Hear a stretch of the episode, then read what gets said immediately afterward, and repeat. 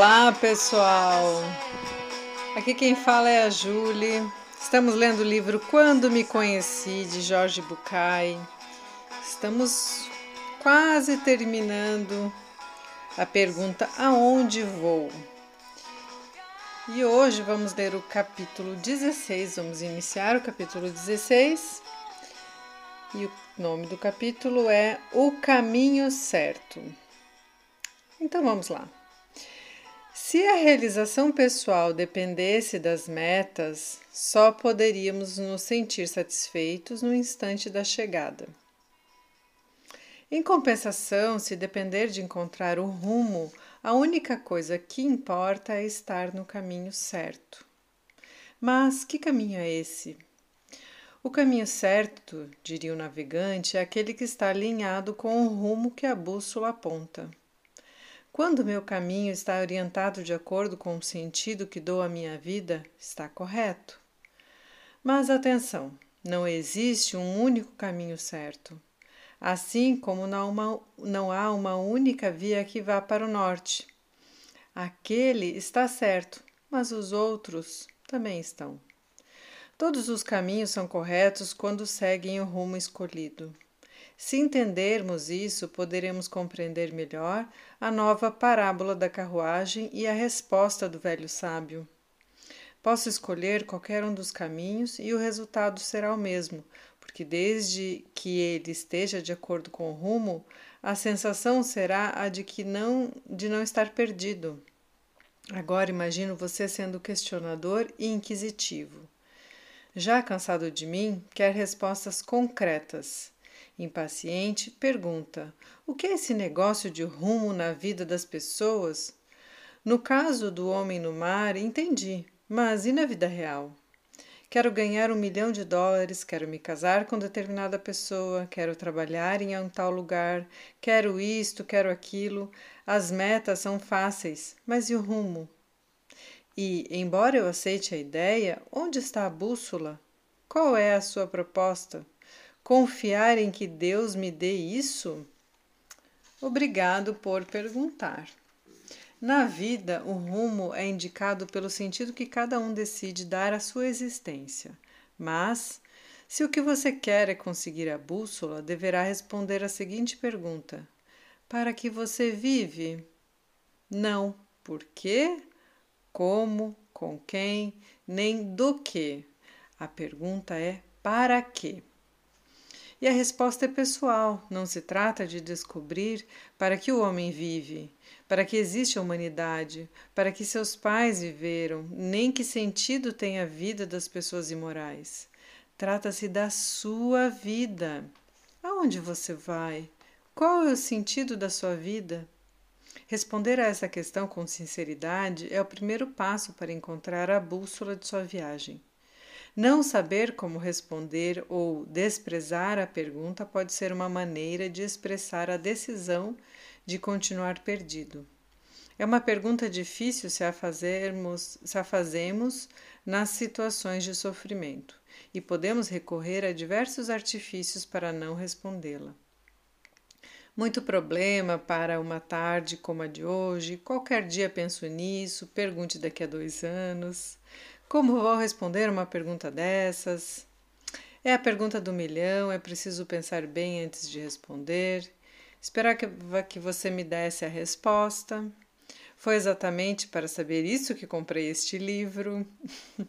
no entanto, encontrar a própria resposta não é tão difícil, sobretudo se não tentar convencer ninguém a ir com você se não seguir a vida inteira a direção dos outros, se não se deixar convencer por qualquer um que diga: não, esse não pode ser o seu rumo. Quando se está no caminho certo, tem-se a certeza de estar perdido. Sente-se a satisfação de saber que se encontra. Desculpe, vou reler que eu li errado. Quando se está no caminho certo, tem-se a certeza de não estar perdido. Sente-se a satisfação de saber que se encontrou o rumo. Por outro lado, também não é tão fácil, sobretudo se o sentido da sua vida é um, mas sua meta imediata é outra, e você precisa escolher entre o prazer imediato e a serenidade prometida.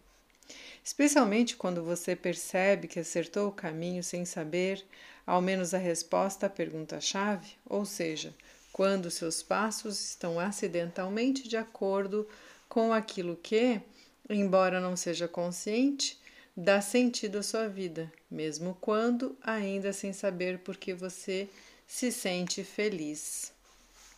Vamos ler mais um subitem, mas esse já vai nos trazendo novamente essa pergunta sobre o nosso sentido da vida, que ele vem falando disso, né? E vocês estão aí se perguntando qual é o sentido da vida? Que acho que a provocação dele é tirar do nosso inconsciente o sentido da vida e trazer para a consciência, né? Continuando. O bom no mal.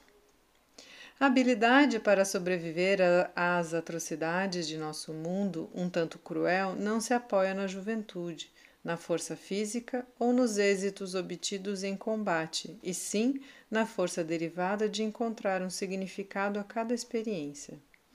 Optar por ver o lado positivo e se centrar nisso não é, definitivamente, uma forma de engano. Em todo caso, é uma maneira de se estimular a seguir em frente. Que ninguém se confunda. O otimismo de que estamos falando não consiste em acreditar até as últimas consequências no infantil e insustentável consolo do ditado: não há mal que não venha para o bem. Seria maravilhoso se fosse verdade, mas infelizmente não é. Se quiséssemos nos empenhar em sustentar a veracidade disso, deveríamos negar o absurdo dos horrores das guerras inúteis, por exemplo. Sei que tenho certa tendência, de formação profissional, a ver um lado positivo em quase todas as situações. Algumas pessoas acusam os que têm essa atitude de se enganar para ser felizes, mas acho que elas não compreendem o verdadeiro sentido disso. Quando quase sempre há um elemento positivo em algo negativo, assim como quase sempre há um aspecto negativo em algo positivo. Desenvolver uma atitude construtiva não é uma coisa que se decide e se consiga em um instante. É, sobretudo, uma ferramenta que se escolhe e se exercita. Seria maravilhoso conseguir ver sempre o lado bom de cada situação, por mais inconveniente que pareça à primeira vista. Que bom seria desfrutar cada dia sabendo que é de fato uma oportunidade única para se aproveitar a vida. É possível pensar de maneira positiva diante de situações claramente desagradáveis? Para responder esta questão, procurei um texto que um prestigioso mestre de temas bíblicos, Dr. Matthew Henry, escreveu. Certa noite, quando voltava da universidade onde lecionava, Henry foi assaltado por um bandido armado a poucas quadras de sua casa. Antes de dormir, como bom devoto, sentou-se à sua escrivaninha e anotou a seguinte prece: Senhor, hoje fui assaltado e acho que devo lhe agradecer por várias coisas. Primeiro, queria agradecer por nunca terem me assaltado antes, pois, no mundo como este, isso já é quase um milagre.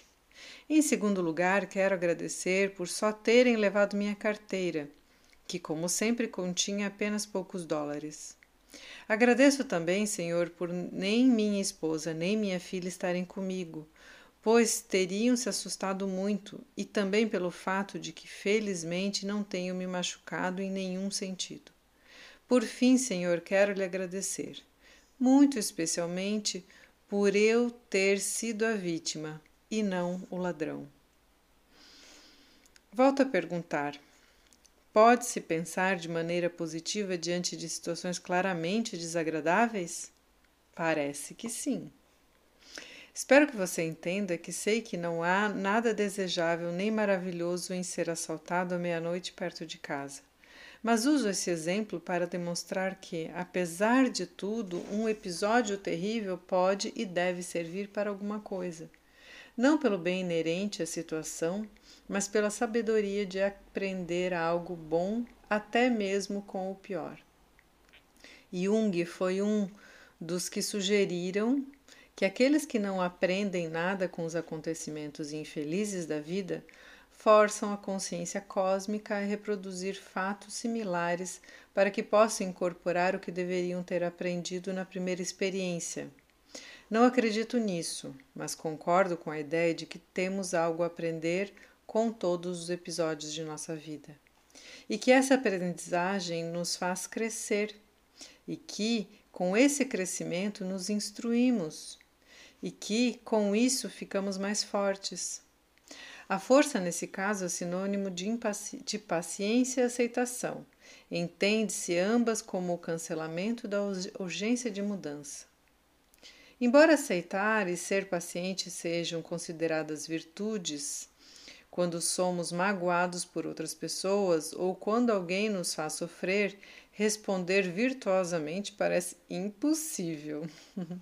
A filosofia oriental ensina o cultivo indispensável da paciência, da aceitação e da tolerância se pretende que o ódio e a competitividade não nos afastem do caminho.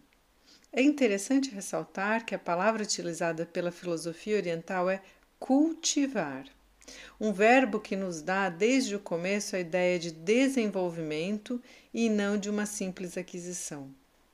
Para que possam nos ser úteis, esses recursos devem se desenvolver desde cedo, não no momento em que precisamos deles. Como diz a velha parábola Zen, uma árvore com raízes fortes pode resistir a uma tempestade muito violenta, mas nenhuma árvore pode começar a desenvolver suas raízes no momento em que a tempestade surge no horizonte. A educação tradicional não garante nem proporciona um antídoto para a impaciência ou o desencontro, porque em nossa cultura a tolerância parece transmitir passividade e é interpretada como fraqueza embora todos possamos ver com clareza que é o maior sinal de força. Responder a uma situação difícil com polidez e manter o próprio rumo apesar do ódio, da manipulação ou da agressão externa exige uma mente forte e disciplinada. Exige da pessoa que seus valores estabeleçam as prioridades, que suas decisões suponham sempre um mover-se para o escolhido em vez de somente tentar se afastar do indesejável. Pessoal, vou parar por aqui, que é um capítulo um pouco mais longo. Adorei assim esse exemplo que ele trouxe do Dr. Matthew Henry, eu não conhecia, mas já li sobre bastante sobre a gratidão e é um exercício parecido, né? Tentar ver as coisas boas. Fiquei com vontade de fazer uma lista das coisas boas que, que surgiram a partir da, da pandemia, da quarentena, porque a gente fala muito das coisas negativas, do que perdeu, das coisas que, que teve que se ajustar, e acho que pouco a gente fala das coisas boas. Vou fazer essa lista e depois vou contar para vocês no próximo áudio é, quantas coisas eu encontrei. Convido vocês também a fazerem uma lista com as coisas boas de uma situação difícil, pode ser da pandemia, pode ser de um término de relacionamento, pode ser de por ter perdido o emprego, pode ser de qualquer coisa que vocês acham que não encontrariam muitas coisas boas. E experimentem fazer essa lista aí para a gente ver o que pode encontrar de bom diante das adversidades. Espero que tenham boas reflexões, um lindo dia e até o próximo áudio.